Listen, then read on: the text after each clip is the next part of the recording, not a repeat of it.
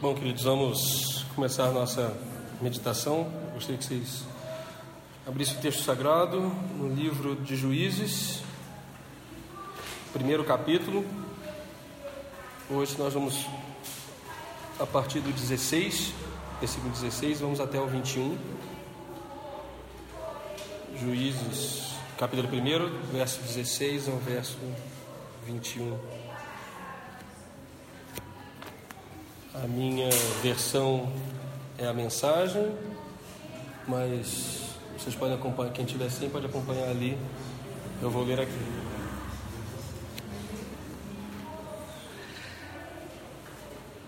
Todo mundo com seus iPads, laptops, celulares. Os descendentes de Obabe, o queneu, sogro de Moisés, saíram com os moradores de Judá das cidades das palmeiras para o deserto de Judá, na descida de Arad. Eles passaram a viver ali com os amalequitas. O povo de Judá saiu com seus parentes simeonitas, eles atacaram os cananeus que viviam em Zefate. Eles executaram a santa condenação e mudaram o nome de Zefate para a cidade maldita. Judá não conseguiu conquistar Gaza, Ascalon e Ecrom com os seus territórios, mas o Eterno estava com Judá, pois eles conquistaram a região montanhosa, mas não conseguiram expulsar os povos das planícies, porque eles tinham carros de ferro. Eles deram Hebron a Caleb, como Moisés havia instruído. Caleb expulsou os três filhos de Anak. O povo de Benjamim não conseguiu expulsar os jebuseus que viviam em Jerusalém.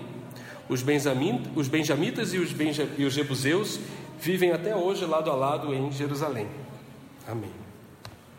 Senhor, mais uma vez te agradecemos pela tua palavra. Que ela, mais uma vez, seja lâmpada para os nossos pés, iluminando-nos. Que ela acenda também, ilumine o nosso coração, como cantamos hoje aqui pela manhã. E que também, Senhor, a nossa mente possa ser inundada por tua palavra. Faz isso e nos converte a ti, nos dá sensibilidade para ouvirmos a tua santa comissão. Em nome de Jesus, amém. amém. Continuamos estudando o livro de Juízes e a gente entra a partir de agora nesse capítulo primeiro e no capítulo segundo com uma narrativa é, histórica onde é, me parece que o, o, escritor faz um resumo do, das guerras é, de Canaã pós falecimento de Josué. Ele vai destacar o que cada uma das tribos fez, conquistou ou não é, em cada um dos seus territórios. E ele, come, ele começa retomando uh, o que a tribo de Judá fez e ele retoma a, a história de Caleb que a gente acaba de ler em cima. E a história começa falando de Obabe, que não é um israelita, ele é descendente é, de Jetro, que é sogro de Moisés. Jetro tem dois nomes, Reuel e Jetro. E Moisés casou com uma das suas filhas, Zípora.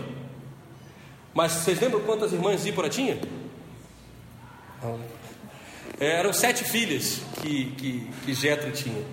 Então você imagina que quando Moisés vai ao Egito, vai ao Egito e, é, e conquista, enfim, e consegue retirar o povo, o sogro dele, é, de alguma forma, decide se juntar ao povo de Israel, né? Isso, isso é narrado.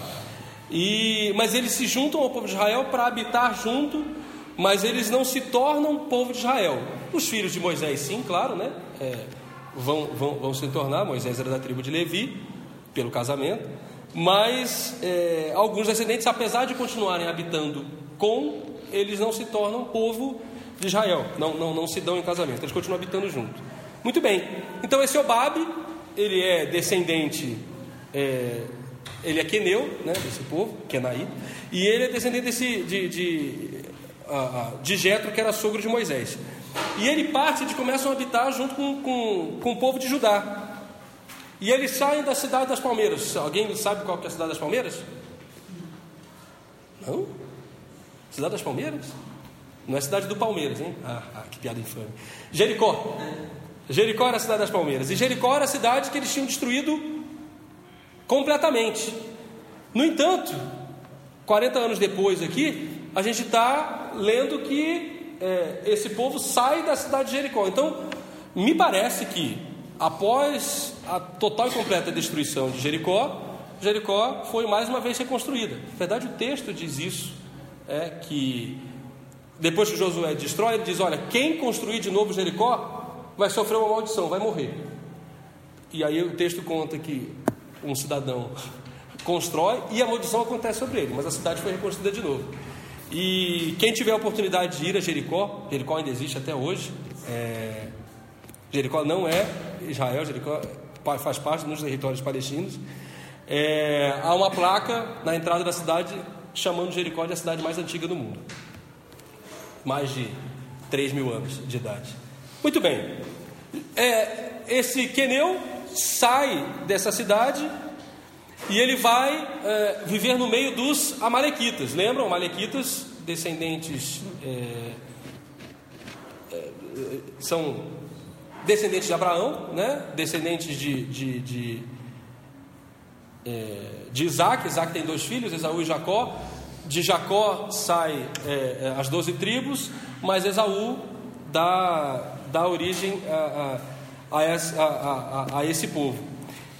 A terra está ali tomada e eles começam a conquistar, e eles começam a fazer as suas lutas. É, é, e de novo ele chama os simeonitas para lutarem com ele, é o versículo 17. Ora, lembra que a gente tinha comentado que eles tinham recebido a ordem de conquistar a terra, e apesar dessa ordem de conquistar a terra, é, eles, eles, eles, eles parecem que tentam dar uma ajuda a Deus nessa conquista.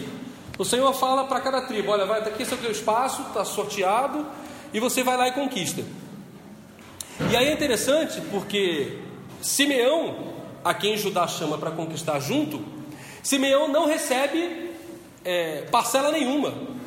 Ah, ou melhor, ele não recebe um pedaço definido de, de, de, de, de terra.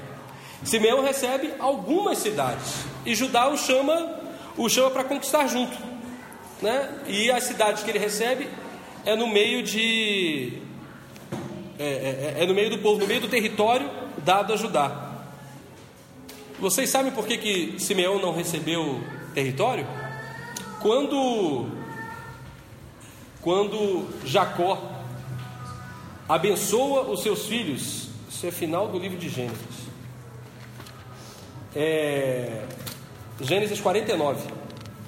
Ele reúne seus filhos e aí, 400 anos antes, ele vai dizer: Olha, aquela terra que, que o Senhor me prometeu que daria, prometeu a Abraão, é, prometeu a Abraão, meu avô, prometeu a Isaac, meu pai, prometeu para mim também, que ele também foi peregrino. Essa terra vai ser dada a vocês, meus doze filhos. E olha como é que ele vai repartir. Vou ler, tá? Gênesis 49. Jacó reúne seus filhos e pediu: Fiquem aqui à minha volta, quero dizer o que está reservado para vocês nos dias que virão. Reúnam-se e ouçam, filhos de Jacó, ouçam Israel, seu pai. Rubem, meu primogênito, minha força, primeira prova da minha virilidade, maior em honra, maior em poder. Imagina Rubens estufando o peito, né? Caramba, isso é bom negócio. Mas como a água que se derrama de um balde, você não será mais o maior. Pois subiu ao leito nupcial de seu pai, você subiu à minha cama e a profanou. Vocês lembram disso, né? Rubens se deitou com uma das concubinas do pai dele. Como eu falei, se a gente fosse passar é, alguns livros bíblicos sobre o crivo, é, hoje da censura, talvez a gente tivesse que restringir algumas partes para a leitura de crianças, né? É, então nós temos aqui um incesto né, né, de um filho com uma das mulheres de seu pai.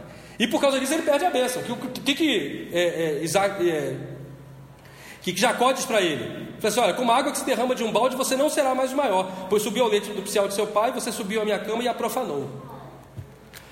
Simeão e Levi são muito parecidos, prontos para brigar por qualquer coisa. Não tenho parte nos seus atos de vingança, nem quero participar de suas amargas revanches. Eles matam homens em seus acessos de raiva, aleijam bois por mero capricho. Maldita seja a sua raiva descontrolada, seu ódio indiscriminado. Eu jogarei vocês fora como lixo e os espalharei como papel picado no meio de Israel. Lembra aqui? Isso aqui é Simeão, que quando o povo resgata, vamos lá, voltamos agora para juízes. O que acontece? Eles não têm herança dita, por quê? Porque Jacó, 400 anos antes, falou assim: ó, a maldição está sobre vocês. O que, vocês vão receber? Vocês vão receber algumas cidades. Então Judá tem um território, é, é como se ele dissesse, ele separasse para os filhos, pensa no Brasil, sei lá, seus 27 estados, e pessoal, em vez de você ganhar um estado, Judá, você recebe o Amazonas. Simeão não tem direito a estado nenhum, mas você vai ganhar algumas cidades dentro do Amazonas. É isso que você vai ter, por quê? Pelo jeito, pelo, pelo jeito que se comportou aqui. E aí ele vai continuando é, é, as bênçãos Vou continuar só para dizer que Judá, que é o primeiro aqui, Judá, seus, Judá, versículo, a partir do versículo 8, né? Seus irmãos elogiarão você, seus dedos estarão na garganta do inimigo enquanto seus irmãos prestam honra a você. Judá, meu filho, você é um leãozinho que acaba de chegar depois de matar. Olhem para ele, agachado como um leão, rei dos animais. Quem se atreve a mexer com ele? O cetro estará sempre em Judá. Ele seguirá com firmeza o bastão de comando até que venha o último governante e as nações obedeçam a ele. Ele amarrará, ele amarrará seu jumento à videira. Olha que interessante a, a profecia, né? Ele amarrará o seu jumento à videira e, ao ramo viçoso seu puro sangue premiado. Lavará sua camisa no vinho e sua capa no sangue das uvas. Falando de prosperidade, né? É, e seus dentes mais brancos que o leite. Quem descende de Judá? Ah, Jesus. Ou seja, Judá não era o mais velho. Judá não era filho da mulher amada. Mas pela sua fidelidade como filho, ele toma a, essa bênção da primogenitura de Ruben. O segundo seria Simeão, Levi. E Deus escolhe e fala: Judá terá o, terá o cetro. Lembram de, quem, de que tribo é Caleb? Caleb é da tribo de? Tempo Ó, vou mandar vocês lerem juízes no meio da semana, tá difícil. Caleb era tribo de Judá. Caleb era tribo de Judá. Então a gente começa o texto de juízes confirmando a profecia dada por Jacó 400 anos antes sobre a posta da terra. E quem vai viver no meio de Judá? O povo de Simeão. Então é esse trecho que nós estamos lendo, confirmando a profecia. E o povo de Judá saiu com seus parentes simeonitas eles atacaram os cananeus que viviam em Zefate, eles executaram a santa condenação e mudaram o nome de Zefate para a cidade maldita. Deixa eu ler como é que está escrito aqui. Depois os homens de Judá foram com seus irmãos de Simeão e derrotaram os cananeus que viviam em Zefate e destruíram totalmente a cidade. Por essa razão ela foi chamada Orma. Nesse texto, é, a versão diz eles executaram a santa condenação. Alguém tem ideia do que significa esse termo? Santa condenação? A que se refere? É o seguinte, é... a gente precisa ler mais o Velho Testamento, né? ah, quando Deus promete a terra e renova o seu concerto, renova o seu pacto, ele avisa tanto a Moisés quanto a Josué e os que vêm depois. Ele avisa, ele fala assim: olha, vocês vão entrar na terra. E aí o que, que vai ter lá? Vai ter um monte de outras nações que fazem o quê? Que fazem coisas que profanam o meu nome. Vocês vão entrar na terra e lá vai ter gente que adora outros deuses, gente que entrega os seus filhos para ser queimado, lá vai ter todo tipo de é, impureza. E eu quero que vocês façam o que com essa terra, com essas cidades, com esse povo? Eu quero que vocês passem a régua. Mas olha só, eu não quero que você passe a régua só nas pessoas. Eu quero que vocês passem a régua, a régua é ótima, eu quero que vocês passem a fio da espada as pessoas, os animais, as pessoas de fio a pavio, do mais velho ao mais novo, inclusive bebê. Eu quero que vocês passem a espada os animais. Eu quero que vocês passem a espada as árvores plantadas. Por quê? Porque as árvores plantadas também eram idolatradas, eram, eram, eram divindades na cultura desses povos. E eu quero que vocês destruam também as riquezas, os bens, vocês vão destruir tudo. Não quero que vocês tenham despojo daquilo, porque são malditos ao Senhor. Por quê? Porque se vocês não fizerem isso, isso vos ficará por laço e vocês serão contaminados. Então, santa condenação é exatamente isso que eles fazem aqui. Eles destroem totalmente a cidade, eles queimam a cidade, eles fazem monturo na cidade. E é, eu estava lendo num comentário bíblico, é um pouco de geografia, é, mas há várias escavações tida nesses lugares, né? porque eles conseguem é, geograficamente é, localizar com alguma exatidão é, é, é esses locais. E eles conseguem encontrar é, esses monturos queimados, ou seja, realmente a prova de que as cidades foram realmente queimadas. Queimadas, algumas reconstruídas e queimadas de novo. Muito bem, eles queimam essa cidade totalmente, e essa cidade se torna, e eles mudam inclusive o nome da cidade. Mas olha só, o texto continua no 18 dizendo: Olha, Judá não conseguiu conquistar Gaza, Ascalon e Ecrom com seus territórios. Mas o Eterno estava com Judá, pois eles conquistaram a região montanhosa, mas não conseguiram expulsar os povos das planícies, porque eles tinham um carro de ferro. Olha que interessante. É, essa conquista que eles vão tendo da terra não é uma conquista imediata. Eles não, não, não, não, não, não destroem, mesmo quando executam a santa condenação é, plenamente, mas eles não conseguem destruir, destruir tudo. Vamos ler essa santa condenação? É Deuteronômio capítulo 7.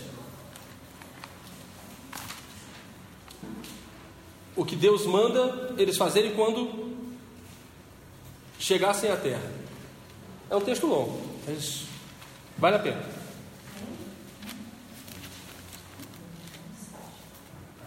Deuteronômio capítulo 7. Eu vou. Eu acho melhor ler aqui para que todo mundo acompanhe.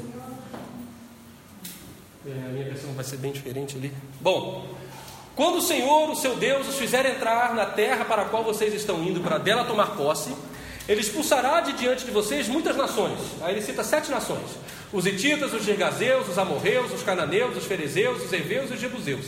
São sete nações maiores e mais fortes do que vocês. E quando o Senhor seu Deus as tiver entregue a vocês e vocês as tiverem derrotado, então vocês as destruirão totalmente, que foi exatamente o texto que a gente leu agora em Juízes. Não façam com elas tratado algum e não tenham piedade. Não se casem com pessoas de lá, não deem suas filhas aos filhos delas, nem tomem as filhas, as filhas delas para os seus filhos. Tudo que a gente vai ler em Juízes tem a ver com isso. Continua. Pois elas desviaram, obrigado, desviaram seus filhos de seguir-me para servir a outros deuses, e por causa disso a ira do Senhor se acenderia contra vocês e rapidamente os destruiria. Eu acho que eu li no tempo errado. Pois elas desviariam seus filhos de seguir-me para servir a outros deuses, e por causa disso a ira do Senhor se acenderia contra vocês e rapidamente os destruiria. Assim vocês tratarão essas pessoas. Agora eu vou detalhar. Derrubem os seus altares, quebrem as suas colunas sagradas, cortem os seus postes sagrados e queimem os seus ídolos. Tem mais. Vocês são um povo santo para o Senhor, o seu Deus. O Senhor, o seu Deus, os escolheu dentre todos os povos da face da terra para ser o seu povo, o seu tesouro pessoal. O Senhor não se, afeiçoou, não se afeiçoou a vocês, nem os escolheu, por serem mais numerosos do que os outros povos, pois vocês eram o menor de todos os povos. Mas foi porque o Senhor os amou e por causa do juramento que fez aos seus antepassados. Por isso ele os tirou com mão poderosa e os redimiu, da terra de escravidão do poder de Faraó, rei do Egito. Saibam, portanto, que o Senhor é o seu Deus, é Deus, Ele é o Deus fiel que mantém a aliança e a bondade por mil gerações daquele que os, daqueles que o amam e guardam os seus mandamentos. Mas aqueles que o desprezam, retribuirá com destruição. Ele não demora em retribuir aqueles que o desprezam. Obedeçam, pois, a lei, isto é, aos decretos e às ordenanças que hoje lhes ordeno. Se vocês obedecerem às suas ordenanças, as guardarem e as cumprirem, qual é a condição? Obedecer às ordenanças, guardarem e as cumprirem, temer ao Senhor. O seu Deus manterá com vocês a aliança e a bondade que prometeu, sob juramento aos seus antepassados. Ele os amará, os abençoará e fará com que vocês se multipliquem. Ele abençoará os seus filhos e os frutos da sua terra: o cereal, o vinho novo, o azeite, as crias das vacas, das ovelhas, da terra que jurou dar aos seus antepassados. Vocês serão mais abençoados do que qualquer outro povo. Nenhum dos seus homens ou mulheres será estéril, nem mesmo os animais do seu rebanho. O Senhor os guardará de todas as doenças, não infligirá a vocês as doenças terríveis que, como sabem, atingiram o Egito, mas infligirá a todos os seus inimigos. Vocês destruirão todos os povos que o Senhor, o seu Deus, lhes entregar. Não olhem com piedade para eles, nem sirvam aos seus deuses, pois isso lhes seria uma armadilha. Ele repete de novo a ameaça. Talvez vocês digam a si, mesmos: essas nações são mais fortes do que nós, como poderemos expulsá-las? Não tenham medo delas, lembrem-se bem do que o Senhor, seu Deus, fez ao Faraó e a todo o Egito. Vocês viram com os próprios olhos as grandes provas, os sinais miraculosos e as maravilhas, a mão poderosa e o braço forte com que o Senhor, o seu Deus, os tirou de lá. O Senhor, o seu Deus, fará o mesmo com todos os povos que agora vocês temem. Além disso, o Senhor, o seu Deus, causará pânico entre eles, até destruir o restante deles, os que se esconderam de vocês. Não fiquem apavorados por causa deles, pois o Senhor, o seu Deus, que está com vocês, é Deus grande e temível. O Senhor, o seu Deus, expulsará aos poucos, era aqui que eu queria chegar essas nações de diante de vocês. Vocês não poderão eliminá-las de uma vez só, ah, de uma só vez, senão os animais selvagens se multiplicarão ameaçando-os. Mas o Senhor, o seu Deus, as entregará a vocês, lançando-as em grande confusão, até que sejam destruídas. Eles entregará na mão de vocês os reis dessas ações, e vocês apagarão o nome deles de debaixo do céu. Ninguém conseguirá resistir a vocês até que os tenham destruído. Vocês queimarão as imagens dos deuses dessas nações, não cobissem a prata e o ouro de que são revestidas. Isso lhes seria uma armadilha para o Senhor, o seu Deus, isso é detestável. Não levem coisa alguma que seja detestável para dentro de casa, senão também vocês serão separados para destruição. Considerem-na proibida e detestem-na totalmente, pois está separada para destruição. Tá bom? Faz conexão com o texto que a gente leu? Nós estamos. Deus é, é claro no que diz a Israel. Eu vou dar uma terra para vocês que vocês não merecem. Eu vou dar uma terra para vocês que é de outros povos. Esses outros povos profanaram o meu nome, fazem, fazem coisas aberrantes. Então, vocês não estão recebendo porque vocês são melhores, maiores ou me adoram de forma melhor. Eu os amo, eu estou dando para vocês e estou tirando aquele povo de lá porque eles fizeram o que era mal. Agora é o seguinte: se vocês fizerem a mesma coisa que eles faziam, o que, que eu vou fazer com vocês? A mesma coisa que eu fiz com eles. Eu vou destruí-los. E olha, não tenta achar que a sua piedade, a sua justiça humana, o seu olhar é, é melhor do que o meu. Não pegue o ouro deles, não pegue a prata deles, isso vai ser laço para vocês. Não, não mantenham os animais, não mantenham os animais, destruam as pessoas. Escravizá-los não vai resolver. Tem que matar todo mundo, inclusive os animais. Poderíamos entrar numa discussão, num questionamento, numa conversa, sobre o anacronismo disso diante do que a gente vive hoje.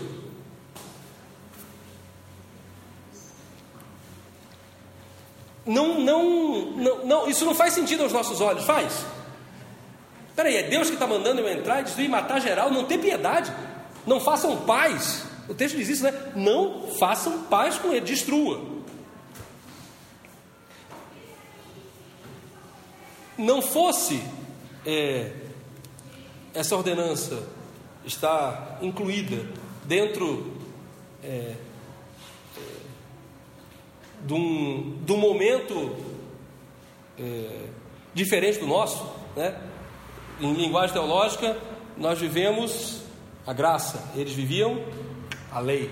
Não fosse só isso, nós temos em contraposição a essa santa condenação, nós temos uma santa comissão. O que o Senhor nos mandou, e eu quero traçar o paralelo hoje, entre o que Deus manda Israel fazer quando está andando por outras terras e o que Jesus nos manda fazer quando estamos andando por outras terras. Vamos ler Marcos capítulo 16, a partir do verso 16. Eu acho que é a partir do verso 16. Eu vou ler com vocês aqui. Marcos 16, 16. Então entendam, o que, que Deus manda aqui? Olha, vocês estão andando, vocês estão entrando numa outra terra, vocês vão encontrar outras pessoas, e para que vocês consigam viver bem, vocês não precisam, vocês não podem se contaminar. Ah, ok. Mas vamos ler Marcos. Marcos 16, a partir do 16. Agora estou na dúvida se é do 15 ou do 16, porque a minha Bíblia junta os, os versículos, mas. Mas é um texto super conhecido. São as últimas palavras de Jesus no livro de Marcos. a partir do 15. E disse-lhes, Jesus dizendo: Vão pelo mundo, ah, que vou saudade da versão antiga, ide, né? Vão pelo mundo todo e preguem o evangelho a todas as pessoas. Quem crer e for batizado será salvo, mas quem não crer será condenado. Estes sinais acompanharão os que crerem. Em meu nome expulsarão demônios, falarão novas línguas, pegarão em serpentes, e se beberem algum veneno mortal, não lhes fará mal nenhum. Imporão a mão sobre os doentes, e estes ficarão curados. E o texto continua, mas era esse o trecho. Eu trouxe esse texto porque a santa condenação do Velho Testamento se torna uma santa comissão no Novo Testamento. O mesmo mandado de ir é dado aos dois povos. Só que agora a mensagem é completamente diferente e ao mesmo tempo extremamente semelhante. A mensagem de Jesus aos seus discípulos e, portanto, a nós, é de ir e anunciar o Evangelho. Como é que o Evangelho, ou como é que Deus era anunciado a essas nações? Através da pureza de Israel. Por isso eles não podiam se contaminar. Por isso eles não podiam é, é, é, é, é trazer esses falsos deuses. A gente já, já, já leu estudou no começo de Juízes que Josué, quando vai morrer, ou seja, o povo já saiu é, do Egito há 40 anos de deserto, mais uns 40 ali de Josué sendo juiz, há uns 80 anos. E ele diz assim: Olha, eu quero que vocês hoje retirem os falsos deuses do meio de vocês. Fala, Josué, não tem mais falso Deus, Josué. Esse povo já tirou tudo, já não tem mais nada. Mas tinha. Por quê? Porque a pureza é uma necessidade diária, a, a consagração diária. Ora, quando Jesus diz isso, ide por todo mundo e pregai o evangelho a toda criatura. E quem crer for batizado será salvo, e quem não quer será condenado. E aí ele começa a dizer o que acontece com essas pessoas: olha, e esses sinais vão seguir vocês. Vocês expulsarão demônios, falarão novas línguas. Ah, e quando vocês encontrarem com alguém, filho do inferno, o que vocês vão fazer? É, vou passar a faca? Não, você vai expulsar o demônio dele. E se você sofrer alguma coisa, tomar algum, algum veneno, né, algo extremo, isso não vai lhes fazer dano porque vocês estão servindo ao Senhor. Enquanto no Velho Testamento a santa, convoca, a santa condenação ela dizima, ela mata, ela destrói o lugar onde, onde esse povo chega para mostrar a pureza. No Novo Testamento, essa, é, é, é, é, as pessoas que recebem elas são transformadas. Então, enquanto no Velho a morte é pregada fisicamente, no novo, a morte é pregada espiritualmente. Porque o que nós vamos levar, ou o que nós somos comissionados a fazer, é levar uma nova vida. Então, nós levaremos à morte os costumes, nós levaremos à morte as idolatrias, as falhas de caráter, as dificuldades pessoais de cada um, e proclamaremos uma ressurreição, uma nova vida, uma, um novo modelo de vida em Cristo. Mas não é só isso. No velho, essa santa comissão, ela é executada plenamente. O povo vai lá e, e consegue executar exatamente como Deus falou: não fazer aliança, não se misturar, não casar, deixar de servir aos outros ídolos. Não. E será que a gente tem executado a nossa santa comissão da mesma maneira? Percebam que a ordenança de Jesus é simples, né? Ide e pregai o Evangelho. E aí eu refleti essa semana, acho que todos nós ouvimos falar, é, da, do falecimento do, do Billy Graham, né? Alguém que é, com 99 anos ele, ele, faria, completaria 100 anos este ano, ele nasceu em 1918. E alguém que é, anunciou o Evangelho no século passado, talvez como nenhum outro. E eu não sei se vocês é, é, é, já, já tiveram a oportunidade de ouvir alguma pregação do Billy Graham. Era simples, não era rebuscada, não, não, não tratava de temas densos da teologia. Era, meu filho, você precisa mudar. Você vai para o inferno se você não mudar. Deus ama você e se você abrir seu coração, você tem uma nova vida com Ele. Simples assim. Ele, a história diz que ele pregou em mais de quase 200 países, né? 196 países, quase 200 países. É, por, pela televisão, suas mensagens chegaram a milhares e milhares de pessoas. Foi conselheiro é, de presidentes americanos, tanto republicanos quanto democratas. Olha que legal a essência do Evangelho. A essência do Evangelho pregado, como Marcos diz, não leva a política, não leva a cultura. Hoje eu vim pregar de bermuda, de propósito. Por quê? Para mais uma vez fixar que nós não estamos pregando cultura, vestimenta, modelo de, de comportamento, nós estamos pregando vida, e é isso que a essência do Evangelho vai dizer. Então, é fácil também olhar para trás e simplesmente é, é, é, é, é apontar o dedo, mas na verdade eu quero apontar o dedo para nós e falar assim: o que nós estamos pregando além do Evangelho? Assim como a Santa Comissão, condenação, não foi pregada, não foi executada, não foi feita da maneira como deveria, eu tenho certeza, infelizmente, que nós também não estamos nos limitando à essência do que é o Evangelho. Infelizmente, a gente tem misturado, junto com as nossas pregações, coisas outras, que muitas vezes distorcem e que deturpam o que o Evangelho diz. Hoje é fácil dizer, faz sentido você deixar que alguém, só porque está com uma bermuda, não possa entrar numa igreja? A gente vai dizer, ah, que absurdo. Mas será que não é a mesma coisa? Ou será que não deturpa tanto quanto deixar alguém assumir um púlpito para dizer que Deus veio para que você seja rico?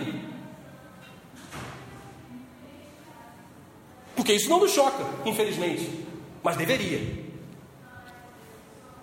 Será que é fácil dizer, ah, é, que absurdo, as pessoas proibiam as pessoas de tomar ceia porque tinham cortado o cabelo.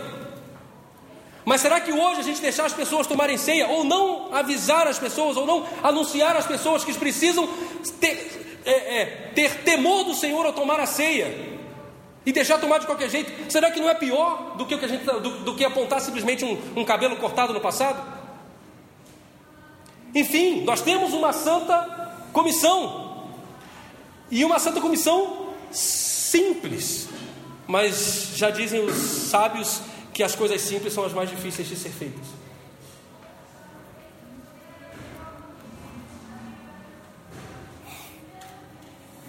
Eu tenho muito temor. Temor é, de olhar para nós, para nós, aqui, Bethesda, Brasília, esse, essa família de Deus que se reúne aqui, e de perceber que nós temos agido de menos. Me encaminho para o final. Hoje nós vamos ter ao final da, da, da, do nosso culto uma assembleia, que é uma coisa institucional, né? que, é, que é algo legal, é, que a gente precisa fazer para cumprir os ritos de, de, de, ser uma, de ter um CNPJ. E para isso eu vou ter que apresentar para vocês o balanço de 2017, o fluxo financeiro daquilo que, daquilo que entrou e daquilo que, que saiu e de como nós gastamos. E eu tenho a alegria, a satisfação de dizer que o Senhor tem nos suprido, de dizer que, graças a Deus, diferente de, dos anos anteriores, quando a gente começou, que era difícil a gente é, é, apesar de nunca termos falhado, mas era difícil a gente se manter e a gente mal, mal conseguia pagar o aluguel. O aluguel desse espaço não é barato, não sei se a maioria sabe, mas é um aluguel caro, é, continua sendo caro. É, mas esse ano a gente tem a alegria de dizer que o aluguel é, está deixando de ser nossa principal é, despesa. Na verdade, o aluguel é despesa. O que a gente tem feito com o dinheiro não é despesa. Né? O que a gente tem feito com dinheiro, graças a Deus, é poder sustentar missionários no campo. A gente pode abençoar o DAA mensalmente. A gente pode. Vocês sabiam que a gente abençoa, contribui com um missionário que está na África, em Pemba, em Moçambique? Você sabia que nós abençoamos a cidade de Bangladesh, de Bangalore, na Índia, abençoando um sustento de um, de um casal de missionários lá? Que no ano passado, quando algumas igrejas fraquejaram no sustento de missionários na Argentina, nossa igreja foi chamada e graças a Deus a gente pôde ajudar, abençoar a, a cirurgia do pastor que estava lá e contribuir com o sustento que há mais de três meses não chegava. Que nós, por alguns anos, contribuímos com uma obra no Ceará que a, que a irmã Talita nos trouxe e que vou contar o testemunho em breve, está vendo a nossa reunião, é, do que aconteceu lá e de como, graças a Deus, hoje eles né, estão, não precisam mais é, o Senhor os abençoou e eles é, é, hoje conseguem se sustentar com as atividades que estão lá, e a igreja então está liberada desse, dessa oferta lá para a gente colocar em outros lugares. Vocês sabiam que um missionário que foi, é, é, é, que trabalhou junto a uma igreja, a uma agência missionária por mais de 18 anos, oito anos dos quais com sua esposa e filhas na África, voltou ao Brasil e foi abandonado. Ele deixou de receber sustento. E graças a Deus nós temos é, é, contribuído de alguma forma também mensalmente. E tantos outros é, é, é eventos. Cíntia fez uma cirurgia no ano passado e a igreja nos ofertou. Não foi fácil aceitar, mas muito obrigado à igreja por ter nos abençoado naquele momento e ter nos ajudado, que pessoas que têm suas necessidades cotidianas e diárias, a igreja tem abençoado. E por que eu estou falando disso? O que, que isso tem a ver com a santa comissão que o, Senhor nos, que o Senhor nos deu? A santa comissão é para que você se entregue plenamente ao Senhor. E se você está entregue plenamente ao Senhor e você não tem contribuído, e eu estou dizendo isso de novo, porque a gente não precisa Estou dizendo isso porque, graças a Deus, estamos fechando mais um ano, para a glória do Senhor, sem precisar. Mas se você se diz que entrega plenamente ao Senhor, não tem contribuído, você não está cumprindo e você está se misturando, você está oferecendo seu, seu dinheiro ou parte do seu recurso a outros deuses e isso nos contamina. Então, repito, não estamos falando disso porque precisamos, porque Deus não precisa. E graças a Deus nós temos feito, mas nós podemos fazer mais. Nós temos recebido é, é, é, é pedidos para que possamos contribuir, ajudar mais missionários. Algumas igrejas, e a situação econômica tem é, é, diminuído demais isso, a, a contribuição das pessoas em outros lugares, e algumas igrejas não têm conseguido mais sustentar seus missionários. E, e, e a gente recebe esse tipo de clamor. Por exemplo, é, é, Adriano e Carol nos falaram de Claudinei e Edemir, tá certo? Claudinei e Edemir, que estão na Espanha. E eu tenho orado, falei, Senhor, é, é, eu quero sim, eu quero sim, mas o Senhor precisa tocar no coração da igreja, né? De novo, nós não precisamos, é você que precisa, pela sua convicção de conversão. Se, se, como eu disse é, é, no, no, na introdução de Juízes, né? É, a, por que, que os outros deuses eram tão mais fáceis de ser adorados? Por que, que era tão mais fácil servir a um balinha, a um astarote, a um poste ídolo? Por quê? Porque esses deuses só queriam dinheiro. Falaram assim: ó, me entrega aqui sua oferta, você vai ser abençoado. A relação com Deus não é essa. A relação com Deus é obediência, é comprometimento de vida, é santidade. Vai começar em mim. É, enfim, é, esse é o nosso, é a nossa é, derramar de coração. Nós temos uma santa comissão. O Senhor nos deu. Nós precisamos continuar anunciando. E nós vamos fazer isso. E continuaremos fazendo isso. E eu te convido a fazer parte disso. Eu te convido a se entregar plenamente ao Senhor, como parte, também abençoando, é, é, também ofertando ao Senhor. Para quê? Para que a gente possa alcançar mais gente. Como está sendo gravado, é, eu quero registrar que a, a nossa comunidade é, dá com liberalidade, não, não temos é, é, nenhuma forma de coação para isso. Mas eu tenho certeza que o Senhor tem colocado no coração de cada um esse, esse, compromisso e esse comprometimento. E se você, por um motivo ou outro, não fazia, e há momentos na nossa vida que a gente não consegue, há momentos na nossa vida que estamos realmente é, atribulados, vamos orar para que o Senhor nos dê a possibilidade de também participar dessa bênção, que é contribuir. E que o Senhor nos abençoe, já que as crianças chegaram. Amém, queridos. Que a gente possa cumprir essa santa comissão.